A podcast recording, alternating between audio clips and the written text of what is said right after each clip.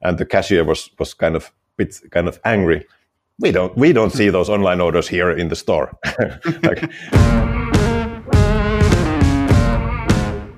Neue Folgen jeden Freitag. In dieser digitalen Welt gibt es einen speziellen Faktor, der über Erfolg und Misserfolg entscheidet. Daten. Doch nur die wenigsten wissen sie für sich zu nutzen. Wer seine Kunden verstehen will, um ihnen das bieten zu können, was sie brauchen, kommt um ein professionelles Datenmanagement nicht herum. Jonas Raschedi interviewt andere Experten aus den Data-Bereichen und zeigt Schritt für Schritt, wie genau das funktioniert. Welcome to My Data is Better Than Yours, the data podcast. Thanks for joining. On the other side is Tatu. So, welcome, Tatu. Could Hi. you introduce yourself and more or less the company you're working at, right? That makes sense. We could dive yeah. deeply into the topic. Yeah. Thank you. Maybe I, I love stories. So if you don't mind, I can tell a short story how it all started. So my my co-founder uh, Juha, uh, Juha, he he used to work for a, a, record store company. So they sell LPs like vinyl, CDs, etc. Uh, and this happened about seven, eight years ago. And he was uh, uh, kind of computer guy, the, uh, kind of developing a web store for them. And then, but they also had physical stores. Uh, and then uh, they, they had a kind of quite good system of collecting customer data also in the physical stores and, and naturally also from the web store. Quite early phase in the in the business already. And then uh, many of the record store people started to ask this this my co- co-founder Juha that hey could you make me a um, um, kind of segment of customers who love this uh, artist? Uh, could you and another kind of other now uh, next hour could you make a uh, kind of a segment of these customers? And he had to always like do it with the uh, sql with the with the database. And and he, he, he kind of he kind of started to think there must be a better way. I, I, am kind of pissed off, yeah. kind of giving all these segments like every every day, uh, and then he started thinking and and and uh, planning the system for it so that th- those people, those salespeople, could do it themselves, and, and, that's how our story started. So he coded the first version of Custobar, the company w- which we founded then together, and and and when he showed me the first version the beta version of it, and it, it, this happened like seven years ago. It was so uh, kind of intuitive. Uh, I didn't know anything about retail at that time, but it was so intuitive that I, hey, I can I can kind of sell that to anyone. That seems so mm-hmm. kind of easy. And then we uh, then we started the business together. And actually, uh, the kind of good ending for this story is this record store is still alive. Almost all the re- uh, other record stores in the Nordics have died, but this is still booming. Actually, they've been growing every year because of the utilizing data so well. They are targeting narrow segments, and they already that time and still they get amazing conversions from those campaigns that they send without this customer tool, which they still do because they, they do it so narrowly targeting. They utilize data quite early phase already very wisely. Nice. So this is the start of how, how our company started, and, and we are on that tr- track still, kind of serving companies utilizing data better for customer service and yeah. marketing. And if we need to put a buzzword um, on top of the story, I think it's it's you call yourself a, a customer data platform, right? Yeah, that's right. So so at that time when we started, there wasn't the CDP term wasn't yeah. available. So so we, we called it marketing automation, but we always thought that well, it's not because the competing marketing automation tools were email yeah. platforms. And we, we did we did have and we do have emails capabilities, SMS capabilities, push notifications, but we always thought that it's this is not really the core. The key thing is the, the customer data so, but there wasn't. We thought it's not a CRM. CRM is something. It's a B two B thing, and. But but then when the CDP term came, uh, then we kind of nailed it. Uh, that's it. That we are CDP plus. Uh, of course, there are pure CDP tools in the market, but mainly for the big enterprises which have only CDP customer customer data capabilities. But we have a kind of hybrid combining CDP and marketing automation in one product. Yeah, so I think yeah. that's that's very interesting. If if you need if, interesting, if you need to compare, let's say, the three categories or yeah three categories of cdps i don't think there's there's an ingest uh, cdp there could be a modelization analyzation cdp and there could be an activation cdp and what i more or less understand yeah. Custobar is combining the the second and the third point analyzation and and, and yeah. activation part and the very interesting yes. thing what, what what what we would like to discuss is that i think in the common understanding of the CDP is, is that the current situation is that they they are focused on on enterprise companies. But we discussed yeah. it already, uh, Tatu. I think your market is a totally different approach, right? You're you are targeting Shopify, Shopware, uh, Magento, and stuff like that, and they I don't want to be disrespectful, but they are smaller countries, right? And uh, it could be the the music store um, who would like to grow or who would like to establish an online online shop in combination with the with the offline market, brick and mortar stuff. Yeah, but that, but also, at least for me, Germany is well known of these mid-sized yeah. companies. So so it's it's not only. I mean, there is a, another market for micro micro companies, which really er, for early phase, I think then Shopify is the natural yep. choice, and there's lots of tools available for Shopify yep. almost for free.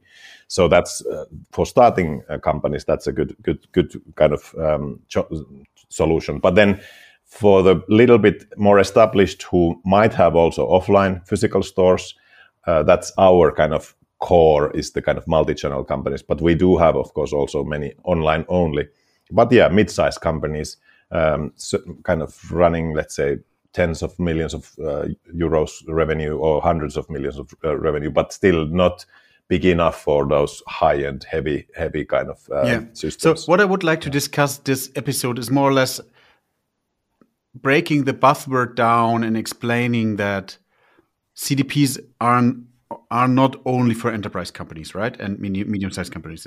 We, yes. we could start with a small or to, to medium-sized company with a different approach of, of online and offline um, to use, for example, Custobar as a CDP to to push your business. So, what yeah. I always yeah. love, Tatu, is more more gaining informations out of use cases right i think that's that's the story right. you started with a story so exactly. we need we should start yeah. um, what is more more or less the typical use case why a shopify user or a shopware user is using Custobar yeah i think it all the, the first um, problem that many companies are facing is the gather, gathering the data into one place so the customer data is scattered in different systems. If they have email tool, there is some some data in the email system. If they have e-commerce, there's some data in the e-commerce. Then they might have uh, physical stores. There's might be like a loyalty program and uh, collecting some data in the uh, ERP system, the physical store data. And then there's customer service like Zendesk, Freshdesk, or some other customer service tools. And all of them have some customer data, but it's not unified. So that's the starting point that, hey, you should start utilizing the data. Okay, you, you have to first collect it uh, into one place. But that already sounds like a big IT project. And always with there's a big IT, IT project, my ex-boss in my previous company said that big IT project is always a big catastrophe. So, so, so, so, so then how we solve that? Well, uh, we have, we have ready-made plugins ready-made integrations and utilizing modern APIs to gather that data from different systems. Like we have, as I mentioned, Freshdesk, Zendesk customer service systems, uh, Shopify, Shopware, Magento, WooCommerce, e-commerce. Then ERP systems is a bit, that's a kind of more, more usually if you have physical stores, that's the trickiest part because, but usually there's always some way to, at least with the SFTP, to get those uh, CSV files to because the, the structure of ERP is, is, is a bit is a bit uh, individual, right? Exactly. Because Shopware is always, or Shopify is always the same standard. It's always, and um, nowadays in the last years, I think ERP system was always programmed in an individual yes, yes. way. So that's why the situation some, is you can't have exactly. A, there's there's usually there's some platforms like Microsoft uh, Navi, Navi, or some other systems in the yep. in the background, but then it's customized and then but but yep. still uh, transferring uh, SF, uh, CSV files at least. That's the minimum which all systems usually can do. So so we, we yeah. have capabilities to get that and match match the data with email addresses, phone numbers, or some other IDs, and then kind of create that holy grail, which always people say the 360 degree view of individual customer. That's the starting point nice. for the, and that's the also the use case. Then the 360 view of individual customer for customer service, we have the nice visual view of individual customer. I think that's the that's the starting point. That's the basic yeah. bottom line where all the data driven. The classic reporting. Exactly. yeah. yeah Re reduce the manual reporting with the manual stitching and then having one central place yeah. with, a, with a central reporting about yeah customer. but it's not, not not only reporting but it's also uh, like mm, uh, customer service uh, perspective. Like one one story just recently i was visiting one bookstore and i was in the queue and and somebody was in front of me in the in the kind of cashier and the the, the customer asked that hey i have also this online um, um, order. Do you know can you see where is this what is the status of the online order? And the cashier was was kind of bit kind of angry we don't we don't see those online orders here in the store like, and, and, that's that's one problem that we are solving that we have a yeah. nice visual view where you can see all the transactions and like the off, also online offline transactions and other transactions in the in the visual view yeah that's the organization silos as exactly. well than the, the data silos, exactly. right? You need to ensure that you break both yeah, down. that's right. Yeah, but that's that's the starting point. Then the other side is, of course, the uh, marketing automation, utilizing the data to create segments, create customer flows, these kind of uh, uh, customer journeys, and then trigger messages.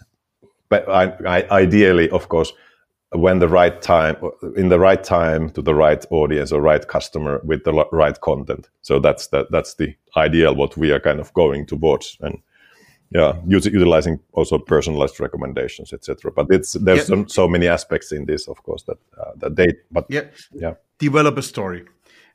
Shopify shop shopware shop. Yeah. I think that's not really important, but it, it's a, it's a small yeah. shop. You are currently starting with a with the online shop. It could be a, you have a brick and mortar business, and you start selling flowers, for example. Yeah, let's let's start with That's flowers. Good. And um, so the situation is that you have a, a, Shopify shop, and you the first step is it could be I think Shopify has a POS system, so you you could already have the combination. Yeah. But if you don't have it, and you have a older system, legacy system for the cash, you need to yes. use it. So you need to think first of, okay, does it make sense to connect online and offline? But to be, I think that the first situation is um, the easiest way to gather new people for the online shop and for the offline shop. And it's not about, um, yeah, switching from offline to hmm. online. Mm. It's always more you can you can order things online on the weekend and stuff like that and exactly uh, so yeah.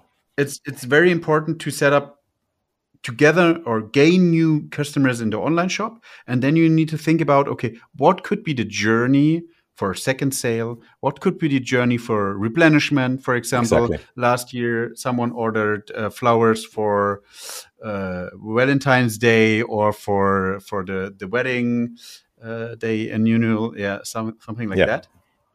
So that could be the case, yes. right? And to be honest, I think the current situation, Shopify is very strong in having a shop system going forward, mm. um, but you you don't have features to develop your customers. Yeah, yeah right? that's exactly so. And we have kind of really lovely visual solution, uh, old uh, invention, uh, RFM model, uh, maybe many of you know, but but it comes from recency, frequency, and monetary modeling. But we made it kind of visual, and I we we, I, we can have some screen uh, screen pictures here. So in the in the vertical axis, there's the how many times the customer has made a purchase. So uh, and and the traditional RFM yeah. model it starts from one purchase. But actually, we have also zero purchases because we can get those newsletter subscribers or registered customers who might never have purchased before. So we added one line zero purchase, one purchase, then two to three. Uh, and you can actually modify those uh, numbers there. But but then VIP customers are in the top customers purchasing over 10 times from you. Okay, and the, the other word axle is is horizontal axle is, is the when was the freshness, when was the last time within in this ex, in yeah. this example within uh, last month, uh, three months, six months, and passive over one year. So so this is kind of really nicely visual. Which which, which yeah. Sorry to interrupt you, but it will be very individual per business model, right? Yeah, yeah, absolutely. The the the scales the scales are different. Yeah, yeah but but yeah. the logic is almost always the same. Yeah, I love yeah. it. I love the model. So so so we made it kind of because eh, traditionally the consultants have, have maybe you have also been kind of calculating it in Excel, and that takes a lot of time and lots of data to kind of crunch it, and you can only get it once updated. But then we have it's kind of live it's constantly updated based on the data so but but it's not only analysis but it's actionable so you can choose for example in in, in my screen picture example you can choose let's say one important segment is passive vips who used to purchase a lot but haven't been purchasing anymore for one year and you can see how much money mm. you have been gaining from these customers how many customers are in this segment and then you can p- press the yellow button uh, uh, kind of create a campaign, create action. So you can target those passive VIPs with an automation, for Amazing. example. So so that's exactly what what you're saying, the flower shop, and how to get the customers returning back. I think the RFM modeling and making it actionable is, is a great uh, way to, to get approach that. Of course, then you can also drill down to different cat- categories and kind of customers that customers who bought always roses to the or like different different types of customers within inside it but but still the i, I really love the rfm model yeah i, I, I love it too because um, the situations based on the rfm you could create clvs things stuff like that and um, you can you can gain a lot of more informations insights value out of the rfm model yeah. as, as foundation exactly yeah yeah, and I, I think that's that's a good point. To I love to get actions out yes, of it, right? Because right. if you if you check the maturity of data within an organization, I think it starts with you have more data than insights. After that, you have more insights than actions, yes.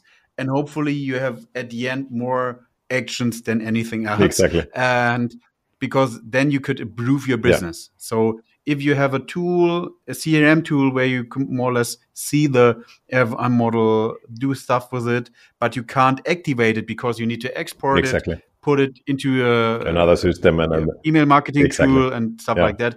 Then and then the other way around because you need to understand who reacted to yeah. the campaign. Yeah. Right?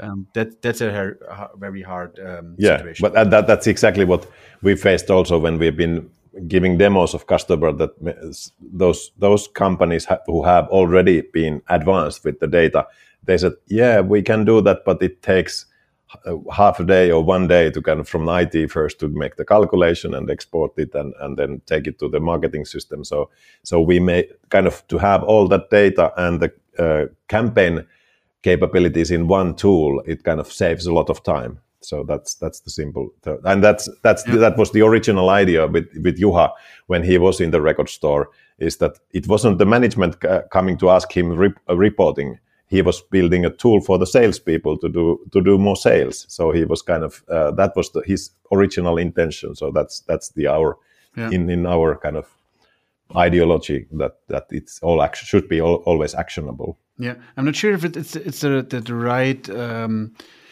phrase in English than in German, Pareto principle. So um, yeah. I think 80% of your clients starts with, or customer starts with a specific use case. So what is the more mostly used or yeah use case? Yeah, it it is naturally it's usually emails. I mean, email is it's it's funny. Well, it, it's uh, the, it's very inexpensive channel and they typically they have had a kind of basic email tool before taking customer into use and they they've kind of used all the capabilities from that previous tool and then they want to switch to kind of data driven um, uh, marketing and then then they are switching to Custobar util- collecting the data utilizing the data but then utilizing it first the first use case is to utilizing it for sending campaigns but narrowly targeted, personalized uh, more, more than what they did before. So I think,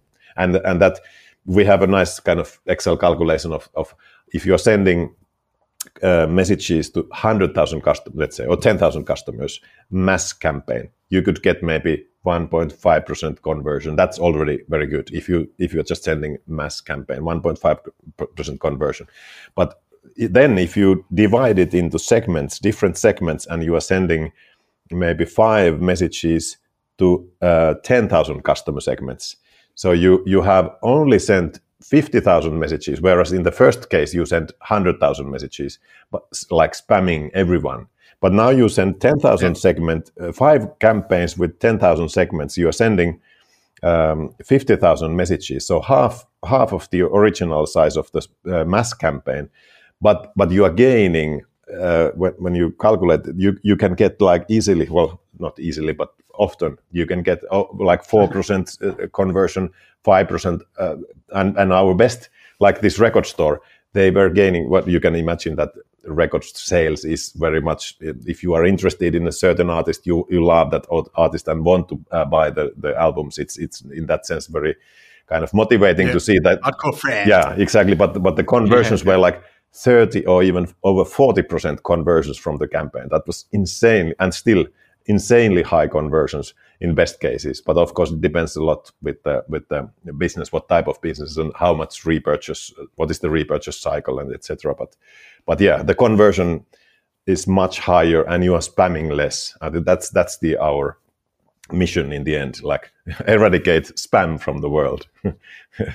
Yeah, yeah, but but but it makes sense as you said, right? Right message, right time, right customer or potential customer. I think that's the most important point. Otherwise, you have the situation that uh, you you more or less see it if you purchase something online and you still getting for the next two weeks retargeting. It makes no sense, yeah. right? So it's it's more or less the same. If you're not, you're you're um, only have a small or a limited limited frame of what you can put into a uh, email and yeah. if you more or less not doing or putting not the right products into the the frame you have a you miss a it problem yeah exactly yeah you miss yeah. it yeah, yeah. but then one or maybe two other points uh, about the use cases one amazing thing is online offline conversion so we kind of many tools it's easy to show the online conversion how many of the customers purchase from online store.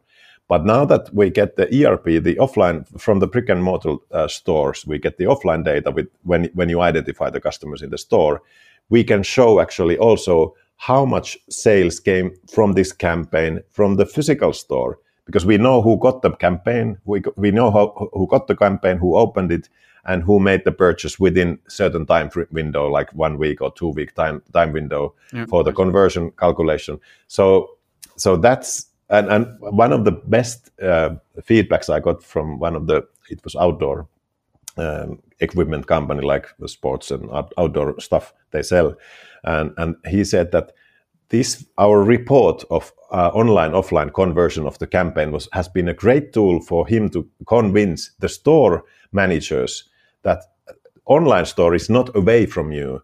We are actually when we are yeah. when we are campaigning with in the digital channels, we are bringing sales to you. Look at here, you, your store. You've gained uh, ten thousand euros sales from this campaign. So you have been actually the top selling store, selling even more than the online store. So we can see show the comparison of the campaign conversion per store per channel so that's that's something that is really really kind yeah, of yeah, fascinating. you, you you help you help to ensure that there's a data culture right? Yeah absolutely. Yeah, yeah.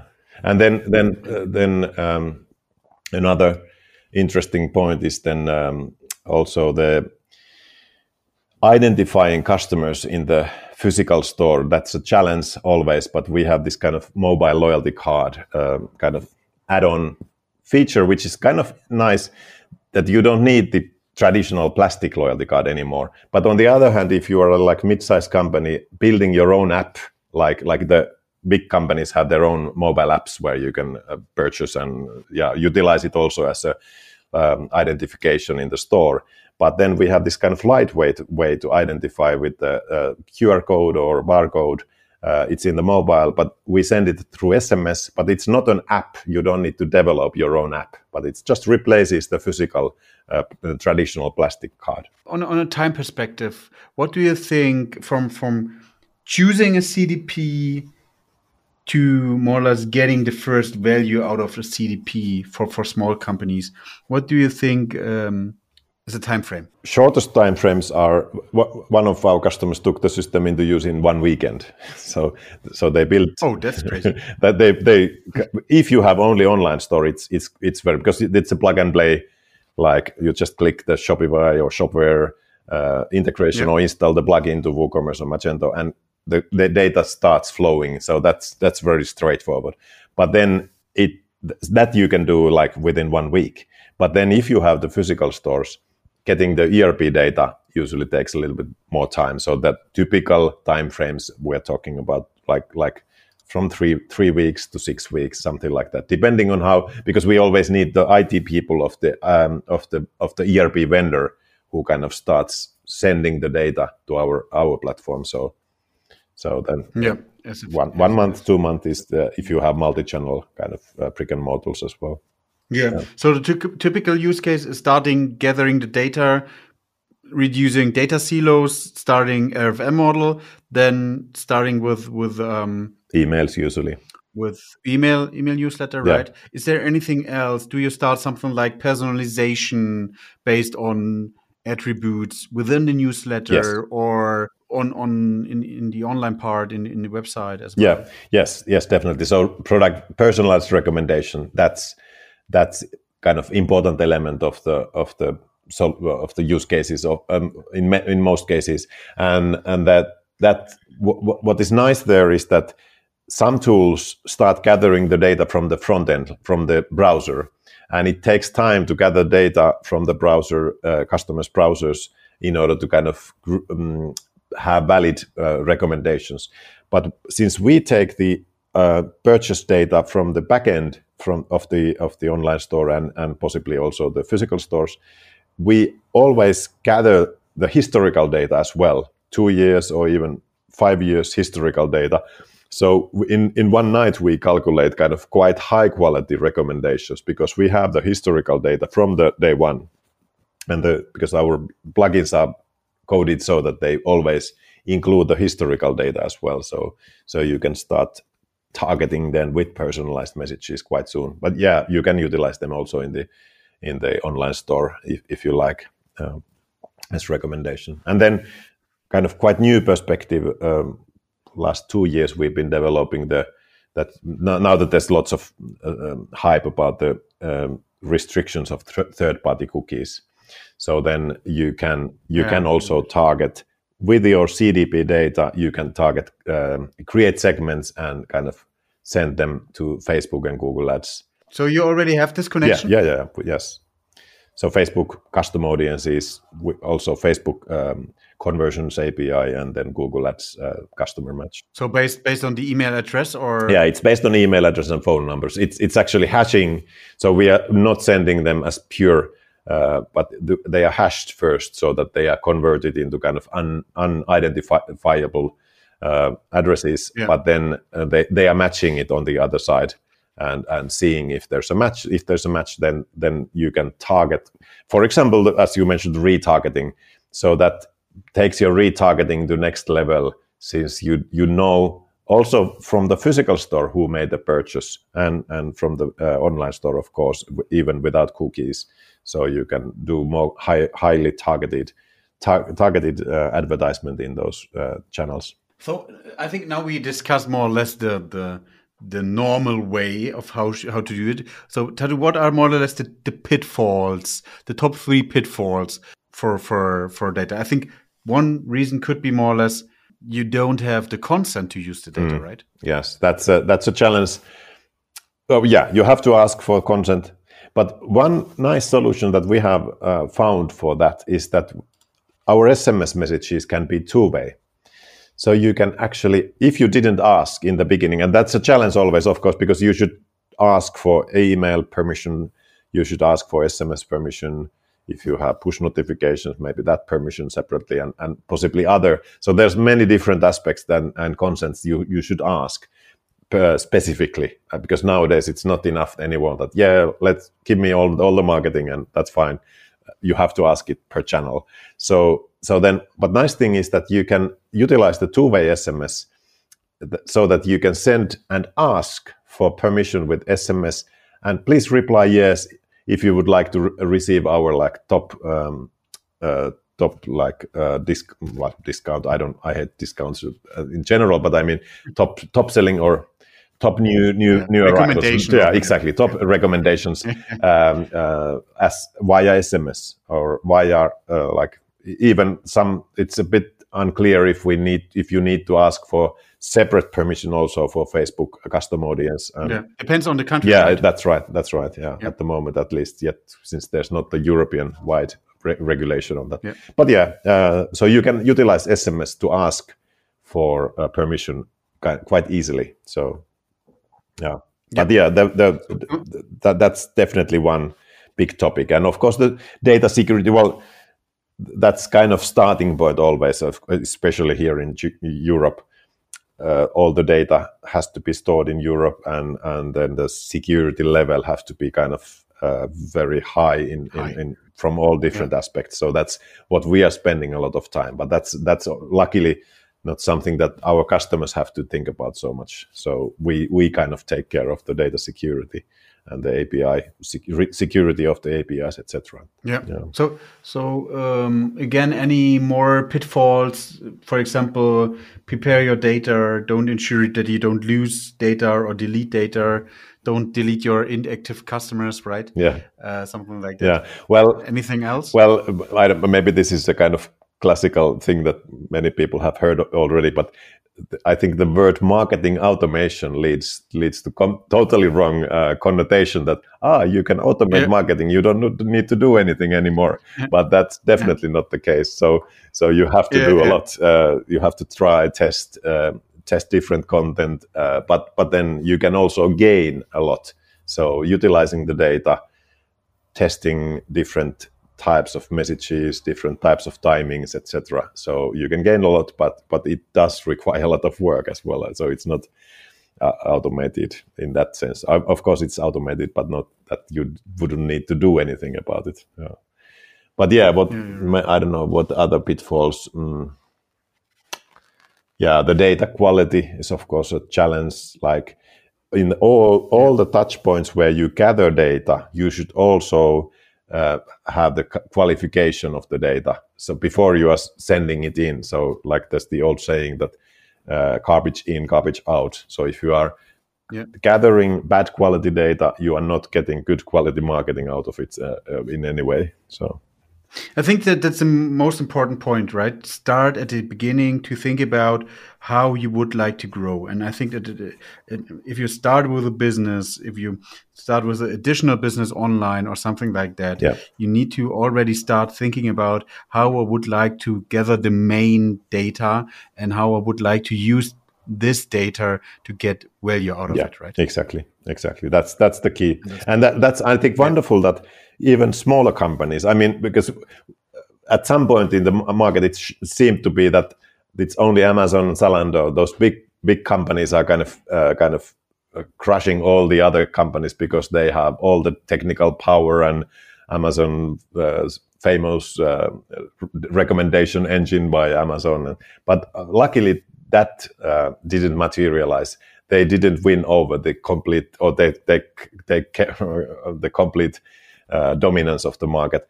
There is still a lot of room for mid-size and small companies to be successful, mm-hmm. and mm-hmm. and that's our mission is to help those companies to utilize their data and utilize them as at least as as well as as the big companies do. Yeah. So uh, more or less 35 minutes are done, right? So um, if you don't have any open topics, Tatu, I would like to state my my more or less normal questions to my guests, yeah, right? So. I'm I'm eager to hear them and answer. Prepare for fight. Yes. So uh, the the first question is: What is Tatu doing with data in the private world, right? Yeah, private, private life. life. Oh. Yeah.